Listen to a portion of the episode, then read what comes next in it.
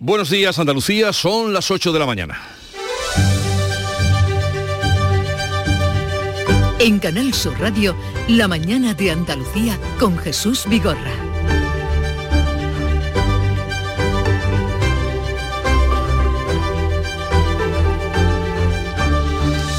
Terminó con lluvia la semana del puente más largo del calendario y comienza esta con la borrasca Efraín, que traerá más lluvia a partir de esta tarde. El agua caída durante las últimas semanas ha mejorado la situación de los embalses en Andalucía, que ya están por encima del 22%, pero todavía lejos del 30% que almacenaban hace ahora un año.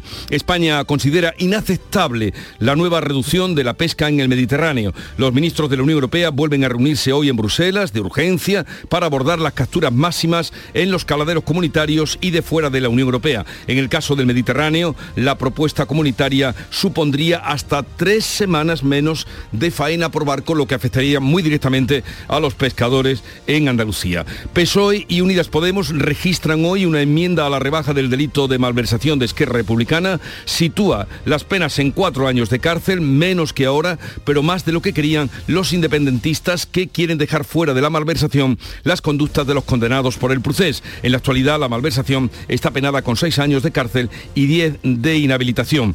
Corrupción en el Parlamento Europeo. La justicia belga está investigando el pago de sobornos de Qatar a varios europarlamentarios y otros miembros de la Cámara para influir a favor del Emirato en las decisiones europeas. Por ahora hay cuatro imputados, entre ellos la vicepresidenta de la Eurocámara, Eva Kaili. Y la nave Orión de la NASA ha regresado con éxito a la Tierra después de 26 días en órbita. Se trata de la primera de las tres expediciones de Artemis que acabarán llevando de nuevo al hombre a la Luna en el año 25 y luego con pretensiones de llegar a Marte. La mañana de Andalucía. Social Energy. La revolución solar ha llegado a Andalucía para ofrecerte la información del tiempo. Lunes 12 del 12 con cielos nubosos o cubiertos en Andalucía sin descartar precipitaciones que serán más intensas y frecuentes a partir de esta tarde en la vertiente atlántica y en el norte de la comunidad. Las temperaturas siguen con pocos cambios. Los vientos soplan del oeste o suroeste con rachas muy fuertes por la tarde en el litoral mediterráneo oriental, en el estrecho y en las zonas orientales. Llegó el mes más mágico.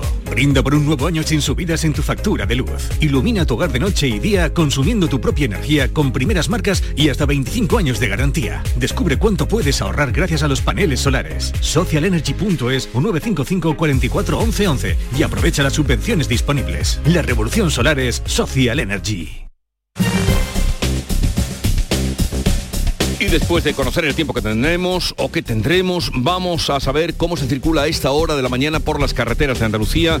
Conectamos con la DGT, nos informa Patricia Arriaga. Buenos días. Muy buenos días, pues arranca esta jornada de lunes y a esta hora van a encontrar retenciones importantes en Sevilla. Precaución en la entrada en la A49 a la altura de Bormujos y también en la A4 en Bellavista. Intensa además la ronda S30 en dos tramos, en la zona de su eminencia y también en el barrio del Palmete en dirección Nudo Gota de Leche. También en Cádiz van a encontrar intensa la A4 en el polígono Tres Caminos hacia la capital gaditana y ya en la provincia de Huelva densa la H31 a la altura del Hospital Universitario Juan Ramón Jiménez en dirección a la A49. En Málaga también van a encontrar bastante complicada la A7 a la altura de Calahonda en sentido Marbella y recordamos que el tiempo no acompaña previsión de lluvias en varios puntos de la comunidad y recordamos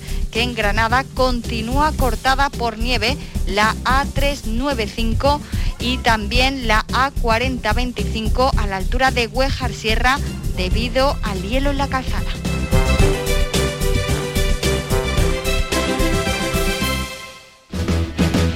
En esta fiesta soy un ciclón que tengo un extra de ilusión. Cocinaré para 32 con un extra de ilusión. Dame un cupón o mejor dame dos que quiero un extra de ilusión.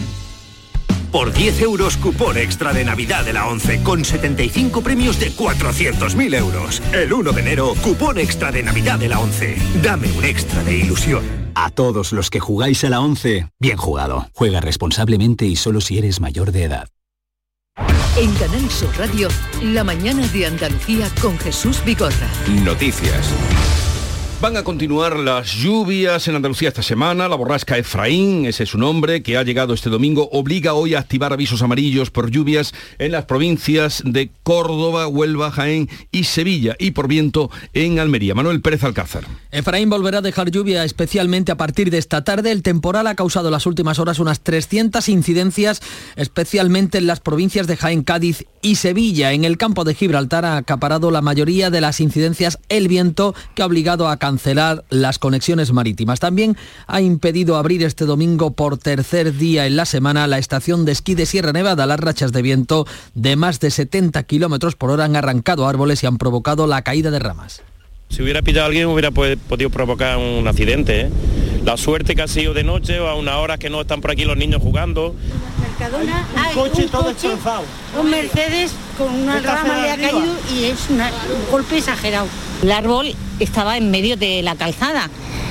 Tan así que ni siquiera hemos visto que había un coche debajo. Pero la lluvia ha mejorado ya la situación de los embalses. Están por encima del 22%. El presidente de los regantes andaluces, Pedro Parias, también destaca el alivio para el campo. Realmente es oro molido, ¿no? Estamos en una situación muy mala, con unos déficit hídrico de falta de lluvia muy importante y va a empezar a recuperarse esta situación y esperemos que por las próximas lluvias eh, de la semana que viene, que siguen dando agua en torno a 70, 80, 90 litros de aquí al viernes, pues puede haber entradas ya significativas en, en toda Andalucía. Grazalema en Cádiz ha registrado el récord de agua caída, ha llegado a acumular en dos días 166 litros por metro cuadrado. Y en Huelva ha caído esta semana el 70% del agua total acumulada en el pasado año hidrológico de la provincia. Sebastián Forero.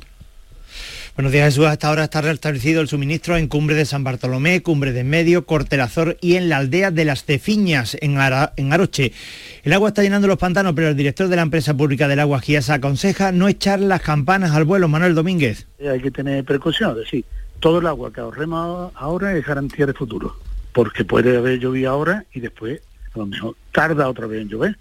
Recordemos que aún sufren restricciones de agua en los municipios serranos de Cala, Santa Olalla del Cala, Cumbres Mayores y la aldea de Jabuguillo, en Aracena. Continúan los problemas de pérdida de arena en el Portil y las inundaciones en los asentamientos chabolistas. Hoy lunes se activa el aviso amarillo por precipitaciones. Bueno, llegó el agua también con, con alguna complicación, como nos contaba Sebastián Forero, y hoteles y restaurantes lamentan que el temporal ha perjudicado la ocupación turística durante el largo puente festivo que hemos tenido. Las agencias de viajes y la Junta rebajan los datos de las cancelaciones Ana Giraldez. Las cancelaciones de última hora han afectado especialmente a los destinos de playa, pero para las agencias de viaje ha sido un buen puente y aseguran que no han recibido muchas, muchas cancelaciones. Según José Manuel Lastra, el vicepresidente de la Federación Andaluza de Agencias de Viaje, se ha vuelto a cifras similares a las de antes de la pandemia la recuperación del turismo nacional ha sido total y absoluta. Se han vuelto a recuperar escapadas a nivel europeo eh, y también de otro ámbito del medio y largo radio internacional. Especialmente se ha notado la recuperación en la Alhambra, casi 60.000 personas la han visitado en este puente, un 17% más que en 2019. Una ocupación que ha rondado el 97% en Granada, entre el 40 y el 60 en Sierra Nevada. La provincia de Málaga ha tenido una ocupación del 50% con una cancelación de apenas el 10%. El vicepresidente de los hoteleros de la Costa del Sol, Javier Hernández, confía en que en diciembre se superen los datos prepandemia. Eh, ahora mismo estamos al 53%, eh, de media en el mes de diciembre de ocupación, estamos hablando de toda la provincia, bueno, esperamos superar esas cifras de 2019. También se acercan a esa cifra de 2019 en Sevilla. En Cádiz la ocupación ha sido muy por debajo del año pasado y de las previsiones, con la excepción de Jerez por la zambomba. Mientras que en Córdoba la ocupación ha quedado en el 59%, en Almería el 40% y en Huelva el 36%, casi la mitad de lo esperado. Y en Jaén las cifras se han quedado entre el 40 y el 60% por debajo de las previsiones. ¿Qué ha pasado, Irene Lucena? El hecho de que lunes, miércoles y viernes hayan sido días lectivos en nuestra comunidad tampoco ha ayudado, aparte del temporal, y destinos principales de la provincia apenas han rozado el 50% de ocupación. Puntos como Cazorla, Segura y Las Villas eh, han tenido una ocupación del 40%. En VD y Baeza se esperaba llegar en torno al 70% y han cerrado el puente con un 50% de sus plazas ocupadas. Incluso la capital, que ha sido la que más visitantes ha recibido, se ha quedado por debajo de las previsiones con un 60% de su capacidad cubierta. Carlos Guirao es el presidente de la Asociación Provincial de Empresas de Alojamientos Tour Jaén. Señor Guirao, buenos días. Hola, muy buenos días. ¿Qué ha pasado que no se han cumplido las expectativas? Bueno, parece ser que ha, pasado en el resto de provincias también andaluzas. Al final, lo, tanto el tiempo nos ha acompañado como la elección de, que los dos días de puente cayesen en, en martes y jueves, desde luego no ha favorecido nada a que, a que los turistas se decidan a, venir a Andalucía. Bueno, y en concreto parece que otras provincias han estado eh, más visitadas. Eh, Jaén quizás sea la que menos, eh, menos demanda ha registrado.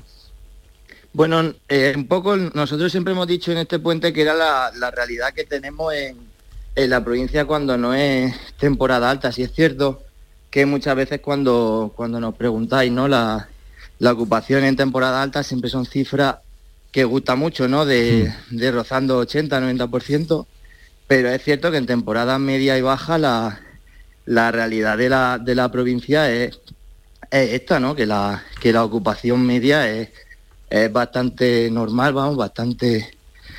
Pues eso, las cifras que habéis dicho, rozando el, el 60% y eso en los casos más altos, ¿no? Como en la capital.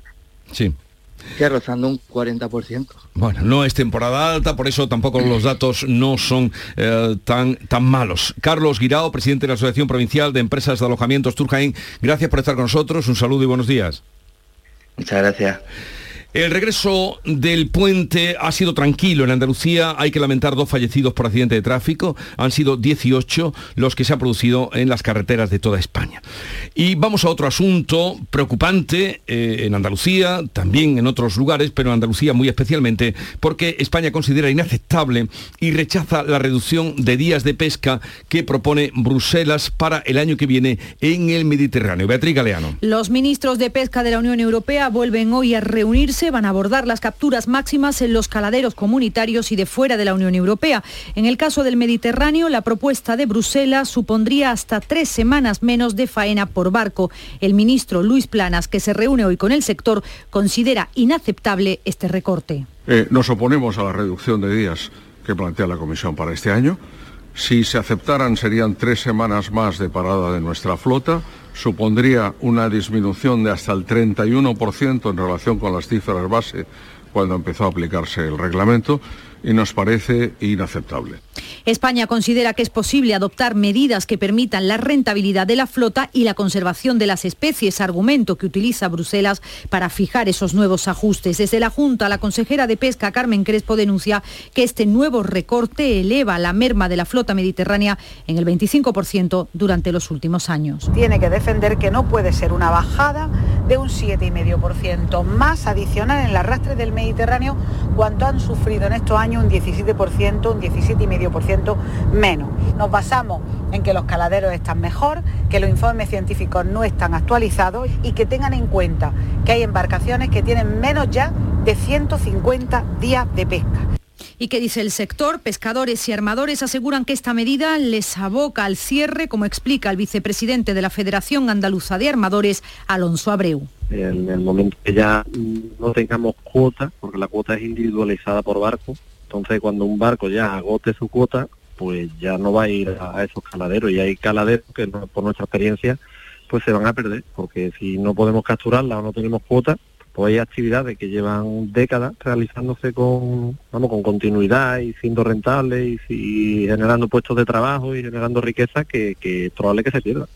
Las especies más afectadas son la merluza, el salmonete de la, la gamba roja, el langostino moruno y la cigala.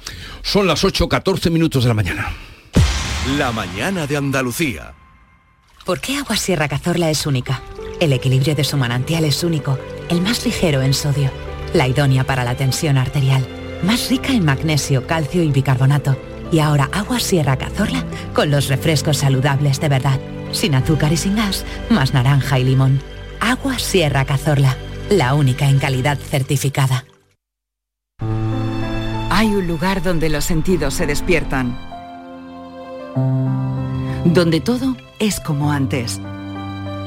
Donde las horas pasan sin darnos cuenta Brindemos por lo nuestro. Porque hay que perderse para encontrarse. Si podemos desearlo, podemos vivirlo. ¿Y si nos regalamos Úbeda y Baeza? Dos ciudades, un destino. En Canal Sur Radio, la mañana de Andalucía con Jesús Bigorra. Noticias. La crónica política pasa por cómo PSOE y Unidas Podemos van a registrar hoy una enmienda transaccional para suavizar la rebaja del delito de malversación presentada por Esquerra Republicana de Cataluña que pretende despenalizar los delitos de los condenados por el proceso. Los partidos del gobierno van a matizar con su enmienda la propuesta de Esquerra que deja fuera de la malversación a los condenados por el procés. El Ejecutivo quiere dejar claro que los independentistas condenados cometieron malversación. El gobierno sitúa las penas en cuatro años de cárcel, menos que ahora, pero más de lo que pretende Esquerra. Pedro Sánchez lo justifica. Las decisiones que tenemos que tomar son arriesgadas, pero es que no hay otra, no hay otro camino. Hay que devolver la confrontación y el debate político al territorio de la política y sacarlo de los juzgados. Y es lo que estamos haciendo. El presidente de Esquerra, Oriol Junqueras, insiste en que el referéndum que organizaron por su cuenta no supuso delito alguno. Aquest suposat delicte de malversació es claramente una injusticia. Aquel supuesto delito de malversación es claramente una injusticia porque de hecho no hubo ninguna. Nosotros no hemos pecado de malversación. Nosotros no, no en vam fer cap de malversació. El PSOE negocia la eh, esta enmienda transaccional con Unidas Podemos, pero los morados dicen que no está aún cerrada. Los socialistas eh, pretenden calmar a sus varones y garantizan que la reforma no va a beneficiar a ningún corrupto que se haya llevado el dinero público para enriquecerse o que haya participado en tramas corruptas, como fue el caso de los SER en Andalucía. En apenas cuatro días, el jueves, el Congreso va a debatir y va a votar la reforma del Código Penal que elimina, el delito de sedición y rebaja el de malversación. También incluye la enmienda del Partido Socialista para que los dos magistrados que el Gobierno ha designado para el Tribunal Constitucional puedan tomar posesión sin esperar a que el Poder Judicial designe a los suyos como establece la Constitución. La Comisión de Igualdad del Congreso debate hoy la ley trans, que llega sin un acuerdo entre los socios del Gobierno, PSOE y Podemos. El principal escollo está en la autodeterminación de los menores trans. Miles de personas han salido este fin de semana a la calle en varias ciudades para pedir al PSOE que no recorte los derechos de las personas transexuales. El colectivo LGTBI Plus exige a los menores de 16 años que puedan cambiar su nombre y su sexo en el registro civil sin que lo autorice un juez. La presidenta de la Federación Plataforma Trans la sevillana Marca Ambroyé asegura que la actual redacción de la norma contraviene a una sentencia del Constitucional que en 2019 ya reconoció el derecho a la identidad de todas las personas independientemente de su edad porque el Tribunal Constitucional ha dejado súper claro que los menores tienen derecho a la rectificación de su nombre y sexo en el DNI siempre que demuestre madurez y estabilidad. Lo que pedimos es ese techo y no por debajo. El Partido Popular reclama a Pedro Sánchez un adelanto electoral urgente, lo decía su líder Núñez Feijó en una entrevista ayer concedida al diario El Mundo. Pero también Vox defiende su propuesta de moción de censura a la que se suma ahora Ciudadanos. Los populares se desmarcan de la moción anunciada por Santiago Abascal y piden la convocatoria de elecciones. Pedro Sánchez insta al PP a reconocer los resultados de las últimas elecciones antes de pedir otras nuevas. El vicesecretario nacional de Política Autonómica del Partido Popular, Pedro Rollán acusa a Pedro Sánchez de ceder a los independentistas. Ya no cabe ni una sola desvergüenza más por parte de este gobierno y es necesario la convocatoria de unas elecciones generales absolutamente con carácter de urgencia. El líder de Vox trata de presionar al Partido Popular. Santiago Abascal ha reclamado a Núñez Feijó que reflexione sobre la importancia política en estos momentos de la moción.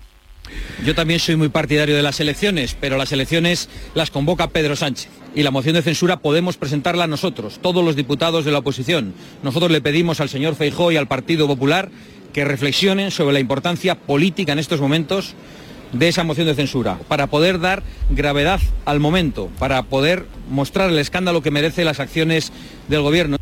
Ciudadanos sí respalda la moción de censura de Vox. Inés Arrimadas ha vuelto a pedir a Núñez Feijó que dé un paso al frente y se presente como candidato en esa moción. Le pido al señor Feijó que dé un paso al frente, que, actúe como líder de la oposición, porque los líderes de la oposición también tienen responsabilidades y ahora es la responsabilidad el plantar cara a Sánchez y no esperar a que vengan las elecciones y una vez que vengan las elecciones ya veremos lo que pasa. Ahora es cuando hay que frenar esto, ahora es cuando hay que poner impedimentos y ahora es cuando hay que demostrarle a los españoles que no vamos a bajar la cabeza y que vamos a utilizar todas las herramientas democráticas para frenar esta infamia. Otro asunto del que se vuelve, a hablar, se vuelve a hablar, la cesta de la compra o su regulación. Pedro Sánchez anuncia medidas para contener la subida del precio de los alimentos en 2023. La propuesta que viene defendiendo la vicepresidenta Yolanda Díaz estará incluida en el tercer paquete que prepara el Ejecutivo para 2023 con el fin de contrarrestar las consecuencias socioeconómicas de la guerra de Ucrania. El Gobierno aún no ha concretado si mantendrá y a qué sectores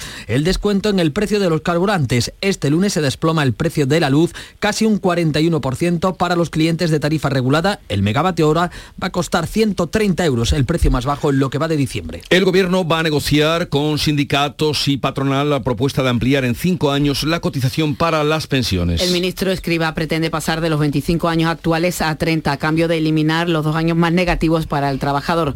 Los sindicatos rechazan el periodo de cálculo, aunque se muestran favorables a la ampliación de las bases máximas. Los empresarios la ven poco viable y piden la convocatoria del pacto de Toledo. La intención del Ejecutivo es que la reforma esté lista antes de que acabe el año. Y hoy los presupuestos del Estado para 2023 se someten a su primer examen en el Senado. Las enmiendas a la totalidad serán previsiblemente rechazadas con los apoyos de los socios parlamentarios del Gobierno. El acelerador de partículas de Granada que se va a instalar en Escúzar ensayará la producción de energía por fusión nuclear que hoy han anunciado los científicos estadounidenses. Después de 70 años de investigación, dos medios de comunicación norteamericanos nos han informado de que científicos de este país han avanzado ya en la búsqueda de energía limpia e ilimitada mediante fusión nuclear, el sistema que alimenta al Sol. Hablan de que han encontrado el santo grial de la energía con una pequeñísima cantidad de hidrógeno. En esa investigación van a colaborar centros en todo el mundo, uno de ellos el que se pondrá en marcha en Granada. El acelerador de partículas que se va a construir en Escúzar ensayará la producción de esa nueva energía limpia. De este asunto hablaremos luego con nuestro divulgador científico y colaborador del programa, Manuel Lozano Leiva.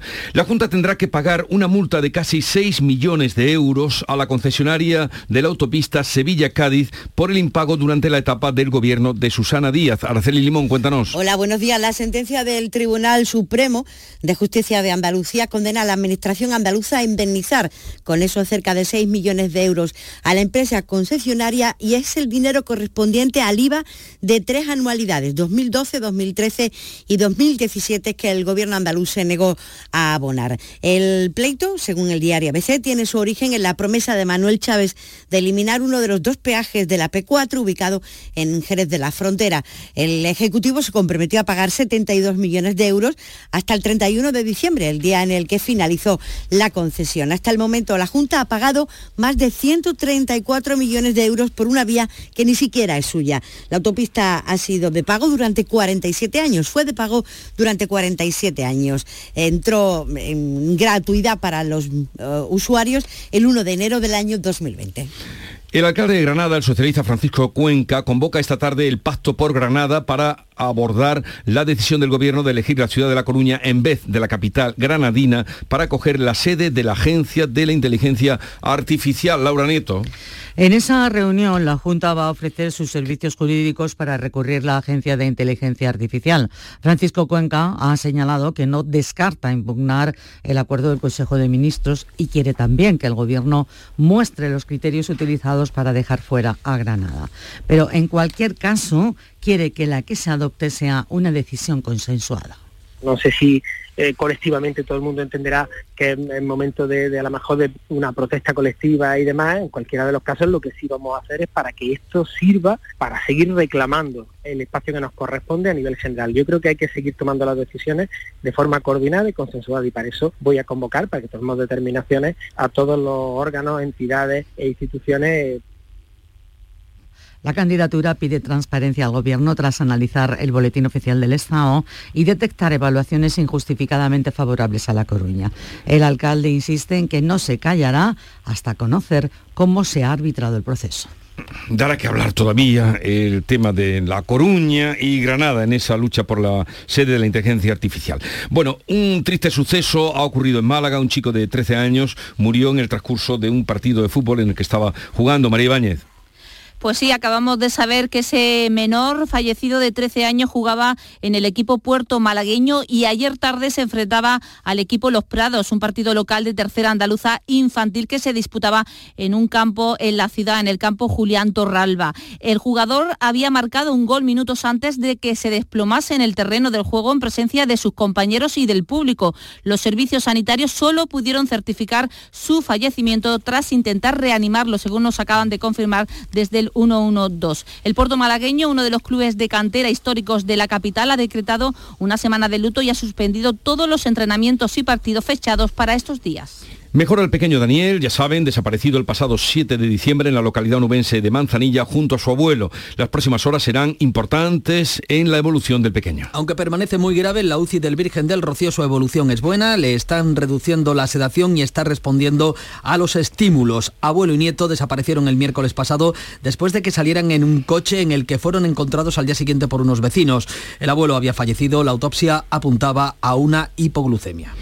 Y corrupción en el Parlamento Europeo en esta ocasión la imputada es la vicepresidenta Eva Kaili. La justicia belga investiga el pago de sobornos de Qatar a varios europarlamentarios y otros miembros de la Cámara para influir a favor del Emirato en las decisiones europeas. Por ahora hay cuatro imputados, entre ellos la socialista griega Kaili. La Fiscalía los acusa de organización criminal, lavado de dinero y corrupción. Los ministros de Exteriores de la Unión Europea estudian hoy en Bruselas nuevas sanciones contra Rusia.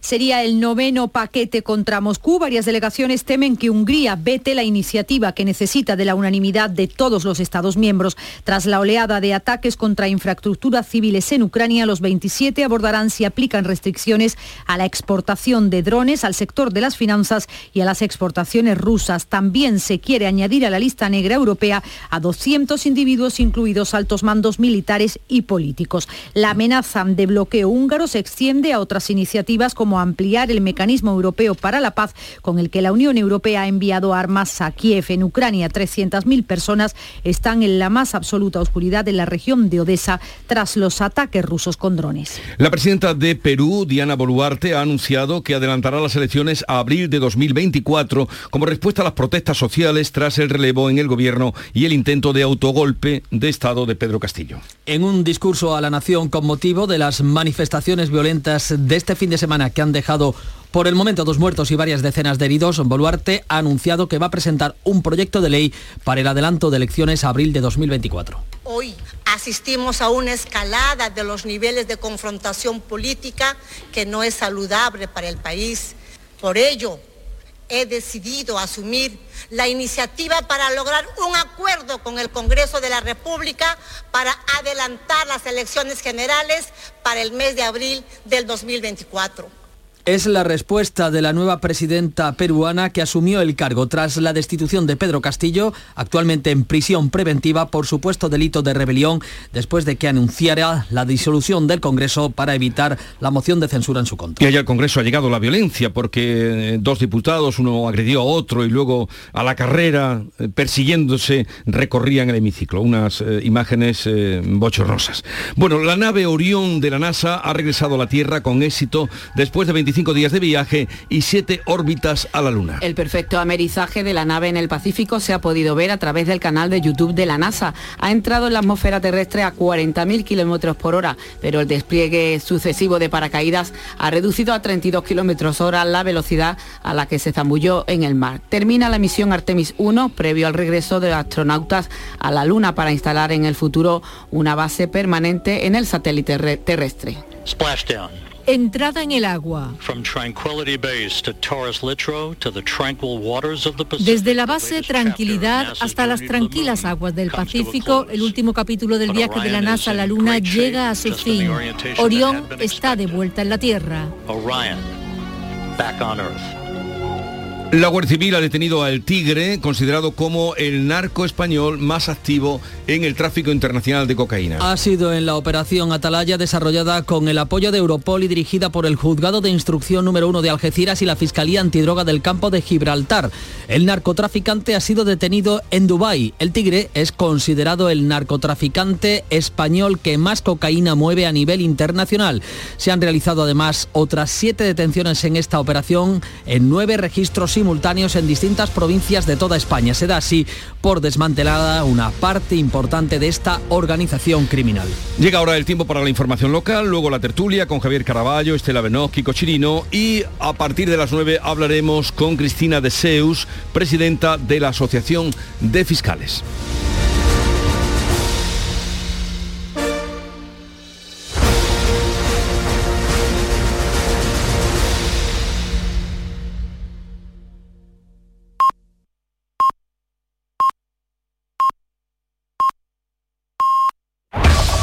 En la mañana de Andalucía de Canal Sur Radio, las noticias de Sevilla con Araceli Limón.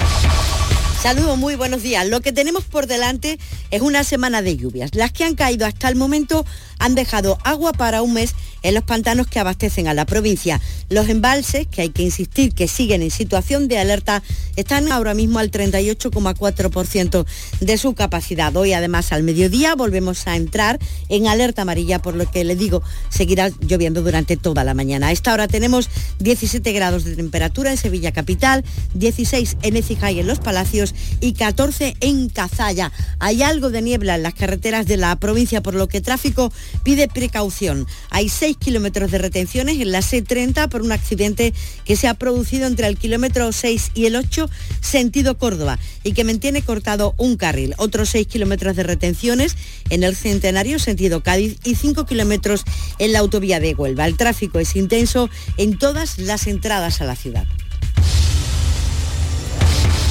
¿Encargarías tu cena de Navidad a abonos y piensos hermanos García? Pues eso, tu vehículo de ocasión siempre en Grupo Sirsa.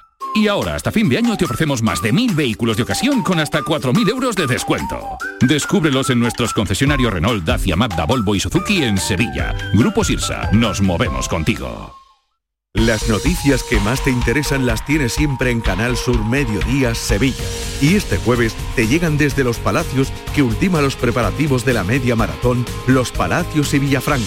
Canal Sur Mediodía Sevilla. Este jueves a las 12 en directo desde el pabellón cubierto José Moral de Los Palacios, con la colaboración del Ayuntamiento de Los Palacios y Villafranca. Se coloca hoy el primer tubo de la portada de la feria de abril. Gregorio Esteban, autor de la portada, explica así lo que veremos en el Real de los Remedios el día 23 de abril.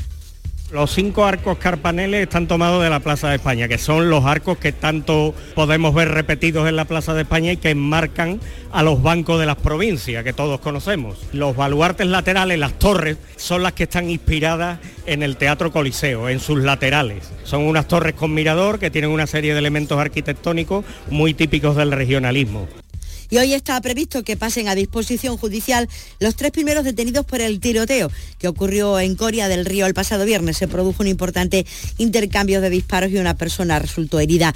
Y estamos muy pendientes en Sevilla del estado de salud de los siete heridos de los dos incendios ocurridos en la noche del sábado en Sevilla Capital. Cinco vecinos de la barriada de la Candelaria y dos del barrio de los Remedios. Y la policía local ha detenido a seis menores de edad por eh, robos con violencia e intimidación a otros jóvenes fundamentalmente en las inmediaciones del parque de María Luisa. El candidato del Partido Popular a la alcaldía de Sevilla, José Luis Sanz, denuncia la inseguridad que se vive en Sevilla y propone estas soluciones. Voy a reclamarle al Gobierno de la Nación los 383 policías nacionales que faltan en nuestra ciudad voy a sacar las casi 500 plazas de policías locales que faltan y voy a incrementar las zonas de videovigilancia porque quiero que Sevilla vuelva a ser una ciudad segura. Y ha sido tal cantidad de gente la que ha acudido al centro de Sevilla durante este largo puente festivo eh, que el partido, el que el grupo municipal de Ciudadanos y el portavoz Miguel Ángel Aumesqueta ha propuesto la ampliación del servicio y el horario de las líneas express de Tusan los domingos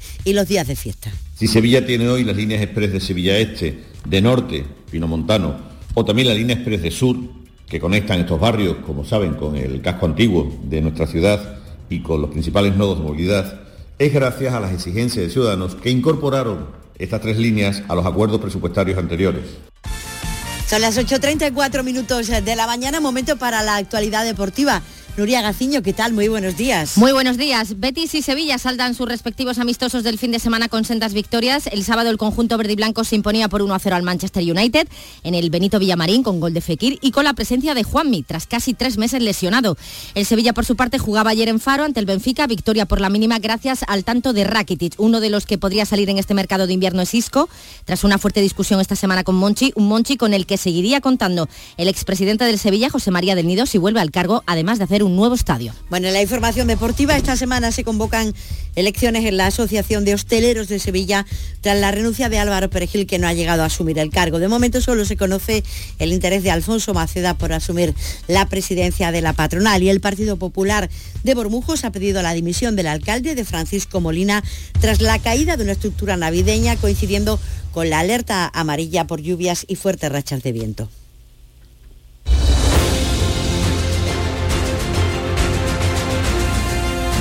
8.35 minutos de la mañana. En un momento abrimos tertulia actualidad hoy con Javier Caraballo, Estela Benot y Kiko Chirino.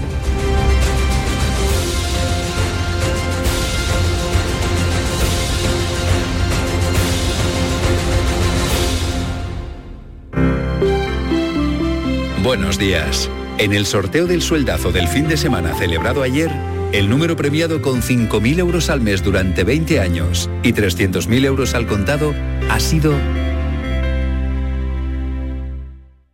50.604 50604 serie 46.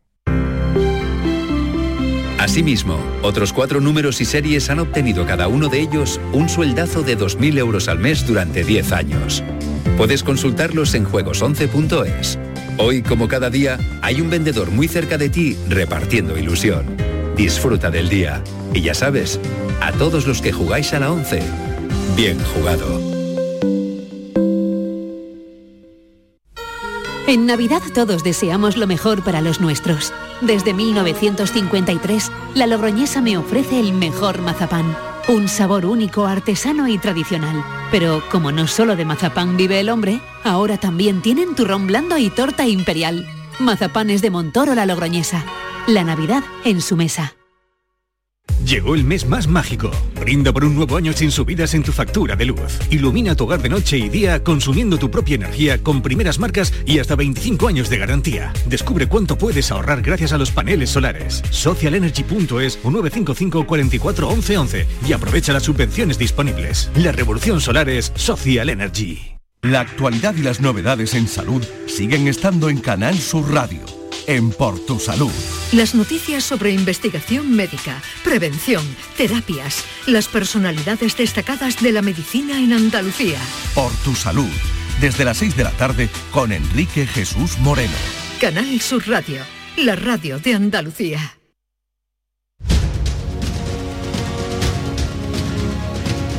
En Canal Sur Radio, la mañana de Andalucía con Jesús Vigorra.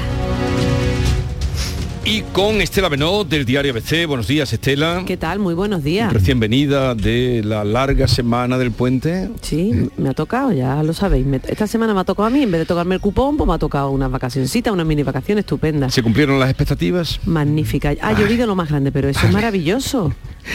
Eh, Kiko Chirino, su director de Ideal de Granada. Buenos días, Kiko. ¿Qué tal? Buenos días. Ha- ¿Has tenido también algún día en este largo puente del Bueno, calendario? bueno, bueno, bueno. Eh, le tocaba a Estela por los demás. Hemos estado en prevenga, en prevenga. Lo que no le has preguntado a Estela es si hoy está trabajando ya. Ha vuelto del puente, pero no, sabemos si no hoy está operativa. Aquí Hoy está operativa. o El boli encendido. Pero no lo oyes que está aquí, Sí, sí, eh, sí, hombre, está aquí hay que también, venir con los deberes hechos Claro. y reflexionados. Bueno, Kiko, ahora nos contarás, no me demoro, ahora nos contarás eh, cómo va la cosa de, en fin, las eh, toda la movida que hay en torno a la reivindicación o pe- pedida de explicaciones de, a La Coruña o al Ministerio de por qué no en Granada, que eso lo estáis siguiendo muy bien desde Ideal de Granada y ahora nos contarás. Eh, y Javier Caraballo del Confidencial, buenos días Javier. Muy buenos días. ¿Se cumplieron también eh, las expectativas? ¿Qué expectativa? No sé, las que tuvieras tú para celebrar esta semana.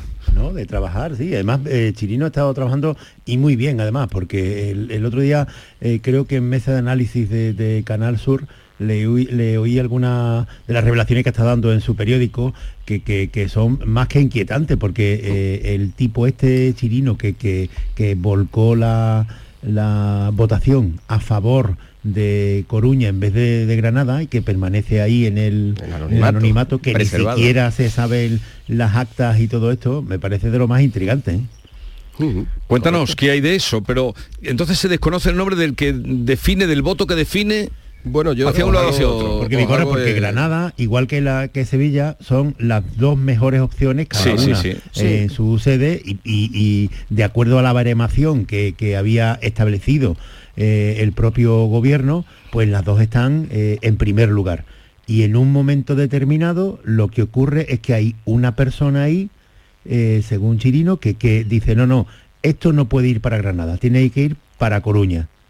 Y Sí, eso, claro, ese, eso- ese es el representante del Ministerio de Asuntos Económicos que dirige la coruñés, la Coru- nacida en La Coruña, Nadia Calviño. La misma que también se ha hecho el viernes, porque no esperó ni siquiera que se resuelva toda la intriga que hay, sino que el viernes fue a firmar o avanzar la firma del protocolo y del convenio con la alcaldesa socialista de La Coruña y se hicieron una foto las dos en abra- abrazadas y en animosa compañía, felicitándose de por tener ministras de la tierra que barran para la tierra. Dicho así, eso, eso está publicado, no lo hemos dicho nosotros. Entonces, bueno, las sospechas son, a veces las cosas son lo que parecen. Yo resumo muy rápido. Eh, como dice Javier, eh, hay unos baremos que se publican. Las dos candidaturas que salen mejor valoradas, esto no es un patriotismo andaluz, ni mucho menos, sino que las que salen mejor valoradas son Sevilla y Granada como salen mejor valoradas, se, produce una primera eh, decisión llamativa que es publicar el dictamen sesgado en el boletín oficial, no se publica entero, esto está confirmado y lo tengo por escrito del Ministerio de Política Territorial. Se publica eh, parcial y entre otras cosas se tapan las puntuaciones. Hoy se cumple una semana y, sabemos, y seguimos sin tener las puntuaciones, aunque sabemos que la mejor valorada por el orden ha sido Granada, pero no sabemos si por 10 puntos, por 5, por 6, no lo sabemos. Lo hemos pedido por escrito, por correo electrónico, por el portal de transparencia, por teléfono, a la subdelegación del gobierno, al Ministerio de Política Territorial, al Ministerio de Asuntos Económicos, todos los días desde el pasado lunes. No lo sabemos. No sé por qué afán de ocultar eh, una. Imaginaos que os presentáis a un concurso, a, una, mm, a un examen, a una oposición, y se dice que ha ganado otra persona, in- incluso que tú has sido el mejor valorado, pero por unos criterios subjetivos no ganas y además no te dicen los puntos, te generan una indefensión. El acta de esa comisión a jueves seguía sin aprobar. El Consejo de Ministros se reúne con y, y to- y- y toma una decisión con un acta de una comisión que el jueves estaba sin aprobar y el Consejo de Ministros fue el lunes. Entonces se produce que hay una persona que dice, vale, los puntos me parecen muy bien, pero a, a mí, a mi ministerio, al ministerio que represento, le parece que pese a todo, la mejor para esto, un criterio subjetivo, es La Coruña. Y entonces se toma la decisión de que esto se vaya para La Coruña.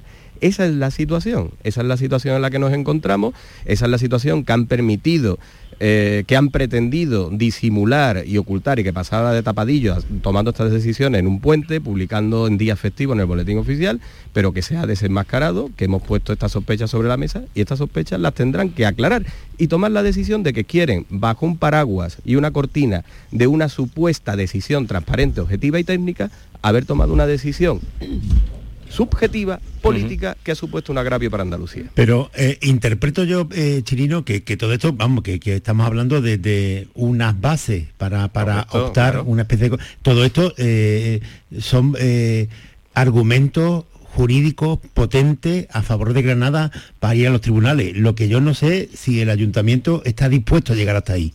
Bueno, hoy publicamos nosotros, anticipamos eh, en el periódico, esta tarde hay una reunión, la reunión es eminentemente técnica porque la mm, reunión definitiva será el viernes. Eh, el alcalde y el ayuntamiento lo que pretendían en la reunión de hoy era ahormar esa unidad institucional para seguir peleando como referencia para me debes una. Eh, so- tenemos una unidad institucional esta la hemos perdido pero dadnos algo que nos coloque y nos ponga en el sitio que nos corresponde en el tema de la innovación y la inteligencia artificial. Eh, sin embargo esa hoja de ruta yo creo que se va a anticipar. La junta va a ofrecer hoy su servicio Sí. jurídico en esa reunión para presentar la impugnación y el recurso. Es, es clave presentar la impugnación y el recurso ya porque el 1 de enero eh, la agencia estaba presupuestada para el año que viene. El 1 de enero empieza a funcionar Y aquí lo importante es pedir una medida cautelar que mientras que se resuelva y se conozca la resolución, que no se conoce la resolución del concurso, se deje esto en suspenso y, y se haga todo como se debía de haber hecho desde el principio. ¿no? Es que, es que yo creo que esa es la clave, Kiko, en mi opinión, ¿no? Lo primero es, vamos a enterarnos, porque Claro. el ayuntamiento tiene la obligación y la responsabilidad y el derecho de saber, pues mire usted, hemos quedado, lo que tú decías, 3 puntos, 4, 6 o 25 puntos por arriba o por abajo. Yo creo que lo primero son pedir explicaciones institucionales. La- si yo me presento efectivamente a una candidatura como ciudad y no resulta que no me la dan por algún motivo me lo tienen que explicar. Yo creo que es que esa es un poco la clave, ¿no? Que el ayuntamiento no puede quedarse quieto, está obligado, luego llegará a los tribunales o no, eso ya lo veremos, ¿no? Pero está obligado a pedir explicaciones y a que le dé, y sobre todo que el gobierno está obligado a dar esa información, porque el propio gobierno ha sido el que se ha metido en este jardín. Nadie mm, decía que tenía que descentralizarse. El gobierno considera que es importante la descentralización de determinados organismos e instituciones que se van a crear a partir de ahora. Yo creo que es una decisión acertada. Es una manera de vertebrar España, pues a cada mm, territorio le corresponde según sus capacidades y según donde es más fuerte. En este caso, en Granada con la Agencia de Inteligencia Artificial. Yo creo que eso es evidente, la idea es muy buena, vamos a hacerlo. Y establecen un criterio objetivo y público, pues entonces cúmplelo. Si no, no tenían por qué haberlo hecho. Mm. Podían haber tomado una decisión política y haber dicho, pues nosotros hemos valorado como gobierno que lo mejor es La Coruña, ¿vale? Eh, ¿Tendría esos recursos? Claro. A lo mejor no, no tenía recursos, puesto que era su legitimidad, Mm. tenía derecho a hacerlo. Lo que tú no puedes hacer es crear una eh, idea de transparencia y de hacerlo todo con parámetros objetivos para que todo el mundo compita en igualdad de condiciones y después no cumplirlo, que tú solo te estás haciendo trampa al solitario. Yo- yo os leo, os leo de Jesús, rápidamente y nada más, pero eh, nosotros eh, en ese proceso que hemos seguido desde el lunes, digo, mm, llamando a todas las puertas, llamamos al Ministerio de Asuntos Económicos, nos dijo que era competencia de política territorial, eh, llamamos a la subdelegación y nos dijo que no tenía ni los informes ni, ni el dictamen, podía pedirlo, ¿no? La subdelegación del gobierno o la delegación del gobierno de Andalucía podía pedir esos datos, ¿no? Y finalmente el Ministerio de Política Territorial, por escrito, por escrito, nos da la respuesta, es un párrafo, te lo voy a leer, es que esto es por escrito, no es que nosotros lo Sí. estemos diciendo, esto es por escrito. Abro comillas, Ministerio de Política Territorial. ¿eh? En la reunión en la que la Comisión Consultiva adoptó su decisión, el representante del Ministerio de Asuntos Económicos y Transformación Digital expresó que el criterio de su ministerio era que la mejor candidatura era la de La Coruña. El criterio del Ministerio de Adscripción, de Nadia Calviño, favorable a La Coruña, fue desde luego definitivo para la decisión final. Pues saquen ustedes sus conclusiones después de la, de la explicación que, que nos daba Kiko Chirino, ¿no? Y que lleva investigando muy bien, desde luego, eh, desde Ideal de Granada, que están dando cuenta e investigando todo lo que nos está exponiendo él, ¿no? Han ido a preguntar y no cesan, pero esto es lo que le contestan. Y ahí se es resume que, todo. eh, Sí, sí. Había, eh, no, no, el- el- al principio de todo esto hubo algunos que, que- que intentaron eh, desviar la atención de lo que estaba ocurriendo en un nuevo enfrentamiento de agravios de Granada contra Sevilla, y- y, en fin, esa imbecilidad. Eh, menos mal que, que el trabajo periodístico de, de- de Chirino eh, ha hecho que, y de su periódico, ha hecho que, que todo esto se enfoque a donde realmente está la cuestión y los agujeros negros de, de todo esto. Puede ser que, que todo se resuma en algo tan tan eh, primitivo como favorecer a la ciudad en la que está. Nadia Calviño nació en Coruña y si este es al final el criterio voy a favorecer a mi ciudad, pues en fin, eh, sería lo peor, no, no es la primera vez, pero son de los vicios de la política que todavía per- permanecen. Eh, voy a favorecer a una eh, candidato, una ciudad que, que eh, la que para las próximas elecciones municipales pues quiero que siga ganando el Partido Socialista. El comportamiento del alcalde socialista de Granada es el que yo quiero ver ahora. No, hasta ahora, hasta ahora ha estado Hasta dando la cara. Sí, sí, Pero sí. de luego lo otro decías tú volver, volver a la restauración. Es que esto es volver a los tiempos de la restauración. Totalmente, aquí da igual- Donde los diputados eh, lo eran por lo que traían para, para su Pero terror. Jesús, sí, el tuit, el tuit que pone el viernes, eh, que se está ahí, está, no lo ha borrado además, está satisfecha y orgullosa. La alcaldesa de La Coruña, abrazada a Nadia Vale. Calviño, le escribe, qué importante es que el gobierno cuente con personas como Nadia Calviño, que además de defender lo mejor para el conjunto de España, siempre tiene en cuenta su origen. Gracias, vicepresidenta y amiga, por tu cariño a La Coruña. Siempre es un placer que vuelvas a casa. Claro, es que... Y cuando entra la ministra Nadia Calviño en la sede destinada para la Agencia de Inteligencia Artificial La Coruña, dice, me siento como en casa porque he descubierto que hay hasta una placa dedicada a mi padre aquí. Bueno. En fin. Eso además no tiene vuelta atrás, ¿eh? esto va a tener todo, eh, quedará eh, al descubierto que se ha hecho con marrullería, pero eso no tiene vuelta atrás, eso no, Kiko, eso desde luego tú ya lo tienes presente, ¿no? Vendrá otra cosa por otro lado, pero Bueno, eso, sí. eso no vuelve a entretenido- y lo entretenido que estamos. No, ya, ya, ya. Tú estás haciendo muy bien, pero que eso no vuelve atrás. Sí, vamos. pero en la Universidad de Granada están un poquito cabreados, ¿no, Bastante, Kiko? hombre. Totalmente, Hombre, pero bueno, no, ¿eh? subestimemos, no subestimemos tampoco la, la capacidad que tienen los servicios jurídicos de la Junta, de la Universidad Claro. de Granada Sí. y el claro. poder que tienen para recurrir a algo que se ha hecho de manera tan sospechosa, ya no solo el resultado, sino la resolución. Las formas en las que se ha resuelto esto jurídicamente debe de ser impugnable y se debe de atender. Es que a lo mejor ahora hay una persona con tipe ahí tapando los puntos para arriba y para abajo. Eh, eh, Estela, tú te fías de un acta, tú No te sé, fías, pregunto, yo pregunto. te, te leo, eh, si quiere, mira, te- si quiere te leo eh, la misma respuesta oficial preguntado el Ministerio de Política Territorial, ¿hay acto oficial de la reunión o reuniones de la comisión consultiva? Respuesta textual, el acta no ha sido aún aprobada por ¿Lo los miembros de la comisión. La reunión se celebró el mismo lunes 5 de diciembre. Por supuesto, cuando se apruebe, no hay inconveniente en hacerla pública. Sí, eh, el, El mismo tipe- lunes, el tipe, 5, Kiko. Sí, lo- horas no, antes no. del ministro, de, Eh, de- de Consejo de Ministros, se aprueba eso. claro, es y que no se firma. que, en fin. que ya lo hemos dicho en alguna ocasión, que a mí me parece todo esto surge de- del deseo de, de Pedro Sánchez, para mí, eh, muy razonable, de con la inquietud de, que hay una parte de España desatendida, la España vacía, de intentar compensar a esa España vacía. Y, y de ahí surge la idea de, central- de descentralizar algunos organismos del Estado. Está muy bien. El problema es de esa idea buena es cómo se hace. Si tú, tú esto eh, lo, lo tomas como, como algo discrecional, que tú decides eh, dónde colocas los organismos del Estado, pues no pasa nada. Pero eh, el problema es cuando tú lo haces con un concurso público que supone un agravio para aquellas ciudades a las que tú querías beneficiar o aquellas ciudades en las que levantan unas expectativas grandes. Por ejemplo, a Teruel. A Teruel la quitan de la carrera porque le exigen que tengan ten- tren de alta velocidad y aeropuerto con conexiones internacionales, claro. La, la quitan por aquello de lo que, que carece, aquello de lo que se le, le ha negado durante de inversiones durante todos estos años, que por ejemplo en su eh, comunidad vecina, en, en Cataluña, pues todas las capitales de provincia es la única comunidad de España que están comunicadas por AVE. Pero Aragón no, porque ha estado olvidada. Y ahora le vas a penalizar por eso. Pero estaba en las bases del concurso. El caso de Granada es distinto. El caso de Granada es que tú has cumplido con lo que te exigían. Y si el gobierno no ha querido hacer una medida discrecional, sino a través de un concurso, tú tienes bases legales para recurrirlo e intentar que los tribunales lo paralicen.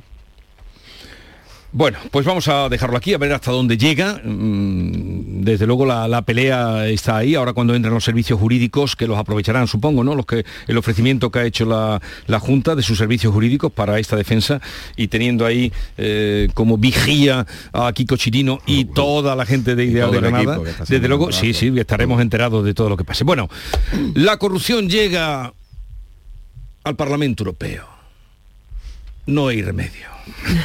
Esa es la conclusión que podemos sacar, ¿no? No hay remedio. Esto no tiene solución, así que ¿para qué apurarnos? Pues no, vamos no, no queremos pelear. Bueno, la- ya sabéis, la eurodiputada Eva Kaili del PASOK ha sido sorprendida con las manos en la masa en el- lo que llaman ya el Qatar Gate. La trama de sobornos en Bruselas, eh, su pareja, eh, su padre, que lo pillaron con una maleta llena de billetes saliendo de un hotel de Bruselas. Qué feo queda eso, de- de- de- la maleta con los Que eso billetes. parece de otros tiempos, ¿verdad? Parece de las películas estas que veíamos, un hombre con una maleta ya, esas cosas parece que no se llevaban, eran las criptomonedas y eso, pues ya Pues tampoco. fíjate. Hemos vuelto y, para y- atrás. y- y además otro, también en los cuatro que están, hay cuatro detenidos creo, y son más los que han a primera hora, los que están siendo investigados. Eh, el dirigente de una ONG de Bruselas que el nombre de la ONG es Combatir la Impunidad. Caraballo, combatir la impunidad. A ver, eh, lo de lo de esta mujer son eh, varias sorpresas unidas, Primero, eh, la, su propia presencia física, porque esta vicepresidenta del Parlamento, ah, por lo primero que ha sorprendido a todo el mundo es por el bellezón que es. Y, en fin, eh, nadie, yo no conocía que, esta mujer fuera vicepresidenta del Parlamento y es verdad que tampoco que sea una política al uso, creo que viene de, la televisión, de, de, la televisión griega y, por eso no era muy conocida. Además estaba, eh, eh, ya estaba casi peleada con su propio partido, los socialistas griegos. Y en esa se descubre esta trama casi familiar, porque eh, al padre eh, lo han cogido como cogían a la gente en Marbella, ¿no? Con, como decía este hombre Julián Muñoz, ¿no? Con, las bolsas de basura llenas de billetes de, euros, que llevaba hasta 600.000 euros en, bolsa. Ah, lo han cogido al padre, que fue al primero que detuvieron, han cogido a su novio y a ella finalmente. Ella... Eh, esto, si lo miramos con un poco de perspectiva, puede ser el primer escándalo de mordidas y de comisiones que se están pagando en Qatar o que se han pagado por, por parte de, Qatar para crear una buena opinión pública eh, en todo el mundo favorable al mundial que se está jugando. Esta mujer, esta Eva Kaili, sorprendió hace poco en el Parlamento Europeo cuando soltó allí un speech diciendo que Qatar era un referente en las relaciones laborales. Y claro, ahora ya uno puede empezar a explicarse por qué, qué motivación tenía esta mujer para hablar así de bien de, Qatar. Ya digo, es la primera, no tiene mucho que ver con, la eh, corrupción que pueda haber en el Parlamento Europeo, sino tiene que ver con eh, el dinero que haya estado pagando durante todo ese tiempo atrás Qatar para crear eh, opiniones favorables a su régimen y al Mundial. Esta es la primera, estoy convencido de que vendrán De lo que va a salir. Cuando yo decía que íbamos para atrás, no creía que íbamos a ir tan para atrás. Resulta que lo que te llama la atención es que la mujer es un bellezón. En fin, que juzgar a las personas por su aspecto físico, yo creo que ya habíamos pasado de eso, pero bueno, también habíamos pasado de otras cosas y de los maletines.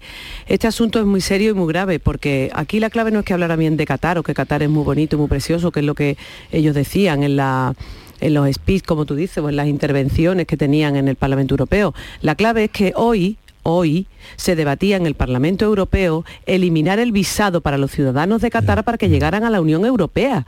Es que eso es lo que nos estamos jugando. Es que con el dinero no solo se compra que digan que mi país es muy bonito, que tiene muchas luces o que las relaciones laborales son estupendas, es que estaban comprando otra cosa. Y esa es la clave del asunto. Por eso es tan serio y por eso han detenido a esta señora y por eso la van a cesar hoy porque la tiene que cesar la Cámara, la cesará cuando, cuando haya un, pleno en el, en, el, en el Parlamento Europeo que va a ser ahora a lo largo de la mañana.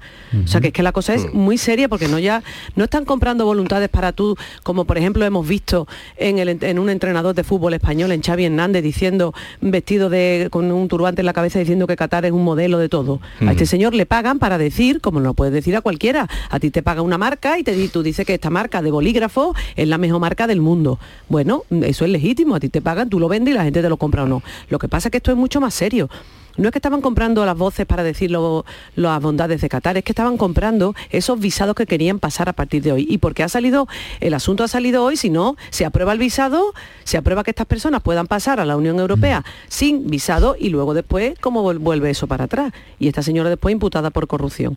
Que la cosa es muy seria, ¿eh? Yo, creo que es una... Eh, un ejemplo mm, que ha trascendido, que hemos conocido afortunadamente, y del que sospechamos que habrá muchos más alrededor de un mundial atípico, un mundial eh, que era un mero negocio, todos los negocios, todo el fútbol es negocio en definitiva, pero aparte siempre se preserva en algo, en algo a la afición. Y aquí eh, pues había llegado hasta paralizar el curso de la liga, que es la afición y que es la afición habitual del fútbol, para paralizarlo, para hacer un mundial en un lugar con, sin derechos o sin todos los derechos humanos y sin libertades democráticas y que nos llamaba mucho la atención, nos rasgábamos las vestiduras, pero todos hemos participado en alguna medida, en alguna medida de esa impostura. ¿no? Y podemos pensar que todos los que han blanqueado a Qatar y su mundial y su régimen en este tiempo pues lo han hecho porque se les ha nublado el sentido común, que no es descartable, y que salga pues Chávez que salgan otro, que salga como esta mujer diciendo que estaba a la vanguardia de los derechos laborales, o bien lo han hecho por eso, desinteresadamente, pues porque están onnubilados y han descubierto que Qatar es un paraíso, o bien lo han hecho a cambio de dinero. Las cosas siempre tienen una explicación.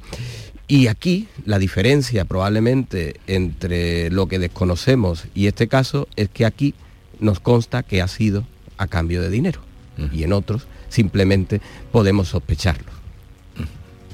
Bueno, ya veremos mm, en qué para todo esto, porque primero será el cese y, ya veremos mm, lo que se va a ir descubriendo. Y algún caso más de Qatar, ¿eh? que vendrá. Yo me temo que saldrán mucho, porque donde hay tanto dinero, tanto dinero... Y tampoco hay escrúpulos. Tanto dinero y tampoco es Cierto. ¿Estáis siguiendo los mundiales? Yo quiero que gane Marruecos. a ratos, espero, una, una final Argentina-Francia y que por supuesto gane Argentina pero fijaros, el O sea, y no, reconoce lo que está haciendo Marruecos, un equipo con hambre y... Sí, sí, sí, lo reconozco y me parece muy, muy eh, positivo, pero que, que bueno, luego deseo es que el la final, el Mundial, lo gane Argentina. Bueno, luego quiero hablar una cosita con vosotros. Estamos cargados siempre de complejos y mirad que en España no pasó nada y la que se lió en Ámsterdam, en Bruselas y en Francia. ahora vamos a hablar un poquito de eso. Sí, tenemos que hablar un poquito de eso ahora en cuanto que después de la mañana continuamos.